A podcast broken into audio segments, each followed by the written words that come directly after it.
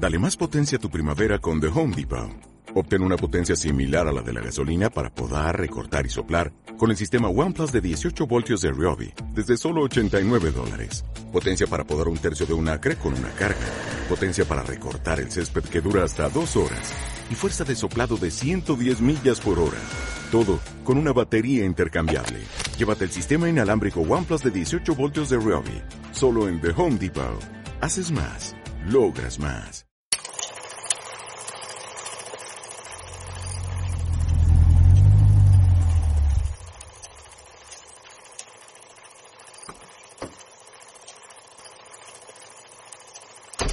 Hola, bienvenidos a Crónica Lugonares, el lugar donde el mundo entra por tus oídos. Eh, estamos por terminar. Bueno, bien saben ustedes que estamos en, la sección de, de cuentos de cuarentena o para nuestra cuarentena, ya que estamos encerrados desde hace ya varios días, varias semanas, y pues se me ocurrió hacer en este mes de abril lo que fue este contar un cuento diario, un cuento diferente diario de algunos autores al azar, ¿no? Eh, en, en esta ocasión vamos a contar el cuento de Julio Cortázar que se titula La casa tomada. Espero les guste, espero lo disfruten, espero ya se hayan inscrito los que me están escuchando en, en cualquier lugar del mundo y pues nada, vamos a, contar el cuento. Y pues muchísimas gracias por, por escucharme, por estar aquí conmigo. Casa tomada. Julio Cortázar.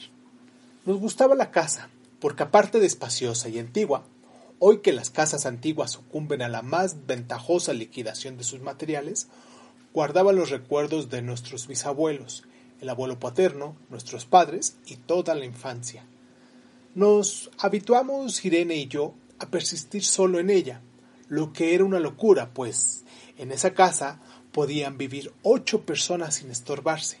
Hacíamos la limpieza por la mañana, levantándonos a las siete, y a eso de las once yo dejaba a Irene las últimas habitaciones por repasar y me iba a la cocina. Almorzábamos al mediodía, siempre puntuales. Ya no quedaba nada por hacer fuera de unos platos sucios. Nos resultaba grato almorzar pensando en la casa profunda y silenciosa y cómo nos bastábamos para mantenerla limpia. A veces llegábamos a creer que era ella la que no nos dejó casarnos. Irene rechazó dos pretendientes sin mayor motivo. A mí se me murió María Esther antes de que llegáramos a comprometernos. Entramos en los cuarenta años con la inexpresada idea de que el nuestro, simple y silencioso matrimonio de hermanos, era necesaria cláusula de la genealogía asentada por nuestros bisabuelos en nuestra casa. Nos moriríamos ahí algún día, vagos y esquivos.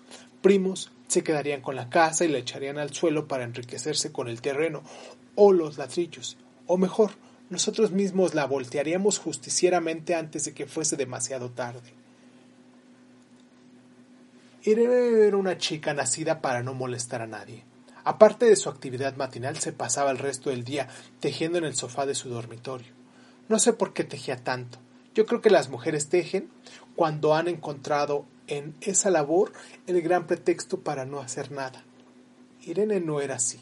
Tejía cosas siempre necesarias, tricotas para invierno, medias para mí, mañanitas y chalecos para ella.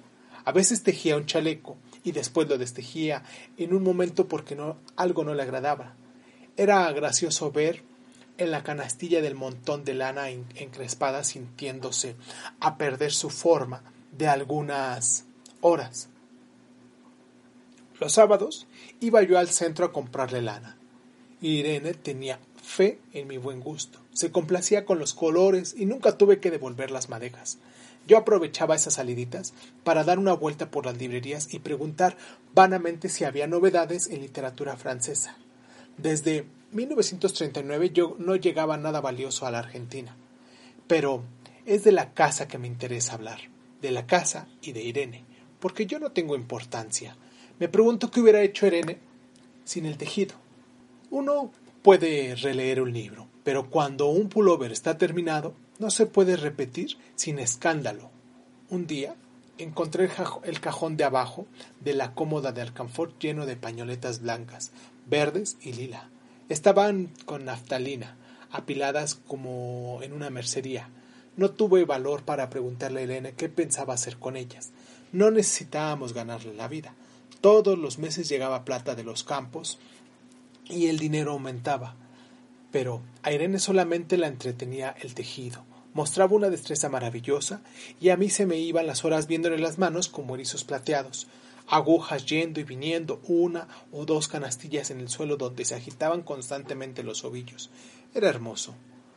¿Cómo no acordarme de, de la distribución de la casa? El comedor, una sala con gobelinos, la biblioteca y tres dormitorios grandes quedaban en la parte de más retirada, la que mira hacia Rodríguez Peña. Solamente un pasillo, con su maciza puerta de roble, aislaba esa parte de la ala delantera donde había un baño, la cocina, nuestros dormitorios y el living central, al cual comunicaban los dormitorios y el pasillo. Se entraba por la casa por el zaguán con mayolica y a la puerta cancel daba al living, de manera que uno entraba por el zaguán, abría el cancel y pasaba al living. Tenía a los lados las puertas de nuestros dormitorios y al frente un pasillo que conducía a la parte más retirada. Avanzando por el pasillo se flanqueaba la puerta de roble y más allá empezaba el otro lado de la casa. O bien se podía girar a la izquierda justamente antes de la puerta y seguir por un pasillo más estrecho que llevaba a la cocina y el baño. Qué complicado, ¿no? Cuando la puerta estaba abierta, advertía a uno que la casa era muy grande. Si no, daba la impresión de un departamento de los que se edifican ahora apenas para moverse. Irene y yo vivíamos siempre en esa parte de la casa. Casi nunca íbamos allá, más allá de la puerta de roble, salvo para hacer limpieza, pues es increíble cómo se junta tierra de los muebles, Buenos Aires será una ciudad limpia, pero eso se debe a sus habitantes y no a otra cosa. Hay demasiada tierra en el aire, apenas sopla una ráfaga, se panda el polvo en los, en los mármoles de las consolas y entre los rombos de las carpetas de macramé. Da trabajo sacarlo bien con plumero, vuela y se suspende en el aire. Un momento después se deposita de nuevo en los muebles y los pianos. Lo recordaré siempre con claridad, porque fue simple y sin circunstancias inútiles. Irene estaba tejiendo en su dormitorio. Eran las ocho de la noche y de repente se me ocurrió poner al fuego la pavita de mate. Fui por el pasillo hasta enfrentar la entonada puerta de roble y daba la puerta al codo que llevaba a la cocina cuando escuché algo en el comedor o en la biblioteca. El sonido venía impreciso y sordo, como un volcarse de silla sobre la alfombra o un ahogado susurro de conversación. También lo oí al mismo tiempo, o un segundo después, en el fondo del pasillo que traía aquellas piezas hasta la puerta. Me tiré contra la pared antes de que fuera demasiado tarde. La cerré de golpe apoyando el cuerpo. Felizmente, la llave estaba puesta de nuestro lado y además corrí el gran cerrojo para más seguridad. Fui a la cocina, levanté la pavita y cuando estuve de vuelta con la bandeja de mate, le dije a Irene, tuve que cerrar la puerta del pasillo, han tomado la parte del fondo. Dejó caer el tejido y me miró con sus graves ojos cansados. ¿Estás seguro? Asentí. Entonces, dijo recogiendo las agujas, tendremos que vivir en este lado. Yo cebaba el mate con mucho cuidado pero ella tardó un rato en reanudar su labor. Me acuerdo que me tejía un chaleco gris. A mí me gustaba ese chaleco. Los días nos pareció penoso porque ambos habíamos dejado en la parte tomada muchas cosas que queríamos. Mis libros de literatura francesa, por ejemplo, estaban todos en la biblioteca. Irene pensó en una botella de Hesperidina de muchos años, con frecuencia, pero eso solamente sucedió los primeros días. Cerrábamos algún cajón de las cómodas y nos mirábamos con tristeza. No está aquí. Y era una cosa más de todo lo que habíamos perdido al otro lado de la casa. Pero también tuvimos ventaja. La limpieza se simplificó tanto que aún levantándose tardísimo, a las nueve y media, por ejemplo, nos daban las once y ya estábamos de brazos cruzados. Irene se acostumbró a ir conmigo a la cocina a ayudarme a preparar el almuerzo. Lo pensamos bien y se decidió esto. Mientras yo preparaba el almuerzo, Irene cocinaría platos para comer fríos de noche. Nos alegramos porque siempre resultaba molesto tener que abandonar los dormitorios al atardecer y ponerse a cocinar. Ahora nos bastaba con la mesa en el dormitorio de Irene y las fuentes de comida fiambre. Irene estaba contenta porque le quedaba más tiempo para tejer. Yo andaba un poco perdido a causa de los libros, pero por no afligir a mi hermana me puse a revisar la colección de estampillas de papá y eso me sirvió para matar el tiempo. Nos divertíamos mucho, cada uno en sus cosas, casi siempre reunidos en el comedor de Irene, que era más cómodo. A veces Irene decía Fíjate, este punto se me ha ocurrido. ¿No da un dibujo de Trébol? A rato, después, era yo el que le ponía ante los ojos un cuadradito de papel para que viese el mérito de algún seño de Eupen y mal de mí. Estábamos bien, y poco a poco empezábamos a no pensar. ¿Se puede vivir sin pensar? Cuando Irene soñaba en alta voz y yo me desvelaba enseguida, nunca pude habituarme a esa voz de estatua o papagayo, voz que viene de los sueños y no de la garganta. Irene decía que mis sueños consistían en grandes sacudones que a veces hacían caer el cobertor. Nuestros dormitorios tenían el living de por medio, pero de noche se escuchaba cualquier cosa en la casa. Nos oíamos respirar, toser. Presentíamos el ademán que conduce a la llave del velador, los mutuos y frecuentes insomnios. Aparte de eso, estaba todo callado en la casa. El día eran los rumores domésticos, el roce metálico de las agujas de tejer, el crujido al pasar a, las hojas del álbum filatélico. La puerta de roble, creo haber dicho, era maciza. En la cocina y el baño que quedaba tocando la parte tomada, nos poníamos a hablar en voz más alta o Irene cantaba canciones de cuna. En una cocina hay demasiados ruidos de losa y vidrios para que otros sonidos interrumpan en ella. Muy pocas veces permitíamos ahí el silencio, pero cuando tornábamos a los dormitorios y al living, entonces la casa se ponía callada y a media luz. Hasta pisábamos despacio para no molestarnos. Yo creo que era por eso de la noche. Cuando Irene empezaba a soñar en voz alta, me despertaba enseguida. Es casi repetir lo mismo, salvo las consecuencias. De noche siento sed, y antes de acostarnos le dije a Irene que iba hasta la cocina a servirme un vaso de agua. Desde la puerta del dormitorio ella tejía. Oía un ruido en la cocina.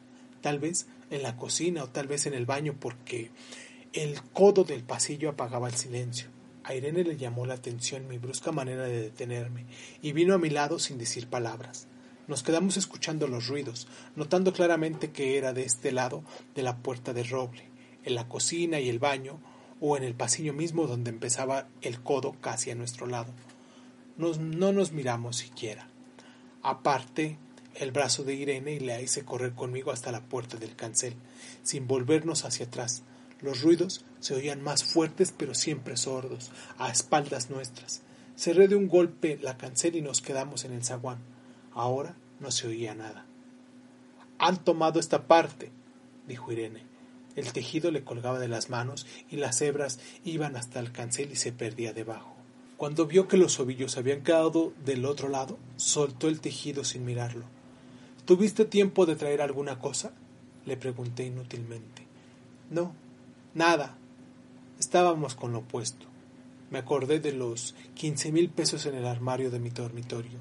Ya era tarde ahora. Como me quedaba el reloj pulsera, vi que eran las once de la noche.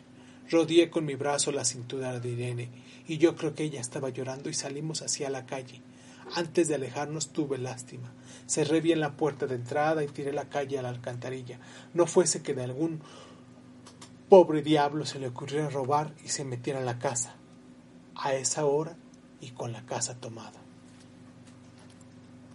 Fin. Espero que lo hayas disfrutado, espero que lo hayas entendido. Es un poco confuso el cuento. Siempre los cuentos de, de Julio Cortázar suelen ser confusos. Y pues nada, eh, ¿qué te parece si para hacerlo un poquito más largo y en vez de meter una canción como normalmente metemos una rolita para acompañar nuestros nuestros audios, pues vamos a leer un poquito más sobre Julio Cortázar con este pequeño fragmento, este, no sé cómo decirlo, microcuento. Instrucciones para llorar. Dejando de lado los motivos, atengámonos a la manera correcta de llorar. Entendiendo por esto que un llanto que no se ingiere en el escándalo ni que resulte a la sonrisa con su paralela y torpe semejanza, el llanto medio u ordinario consiste en una contracción general del rostro y un sonido espalmódico acompañado de lágrimas y mocos. Estos últimos al final, pues el llanto se acaba en el momento en el que uno se suena enérgicamente. Para llorar, dirija la imaginación hacia usted mismo. Y si esto le resulta imposible por haber contraído el hábito de creer en el mundo exterior, piense en un pato cubierto de hormigas o de esos golfos del estrecho de Magallanes en los que no entra nadie, nunca. Llegando al llanto, se tapará con decoro el rostro usado, ambas manos con la palma hacia adentro. Los niños llorarán con la manga del saco contra la cara y de preferencia en un rincón del cuarto. Duración media del llanto, tres minutos. Fin. Y pues, ya que estamos con estas instrucciones, ¿qué tal si rapidito antes de irnos leemos esto, ¿no? O contamos esta pequeña, este pequeño microcuento. Instrucciones para subir una escalera. También del mismo autor, Julio Cortázar. Nadie habrá dejado de observar que con frecuencia el suelo se pliega de manera tal que una parte sube en un ángulo recto con el plano del suelo y luego la parte siguiente se coloca paralela a este plano. Dar paso a una nueva perpendicular, conducta que se repita en espiral o en línea quebrada hasta las alturas sumamente variables. Agachándose y poniéndose la mano izquierda en una de las partes verticales y una derecha en la horizontal correspondiente, se está en posesión momentánea de un peldaño o escalón. Cada uno de esos peldaños, formados, como se ve, por dos elementos, se sitúa un llanto más arriba y adelante que el anterior.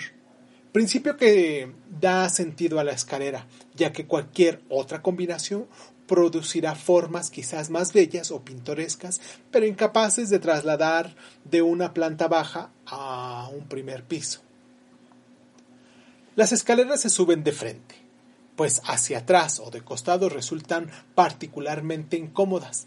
La actitud natural consiste en mantenerse de pie, los brazos colgando sin esfuerzo, la cabeza erguida, aunque no tanto de que los ojos dejen de ver los peldaños inmediatamente superiores al que se pisa y respirando lenta y regularmente. Para subir una escalera se comienza por levantar esa parte del cuerpo situada de la parte derecha de abajo, envuelta casi siempre en cuero o gamuza, y que, salvo excepciones, cabe exactamente en el escalón.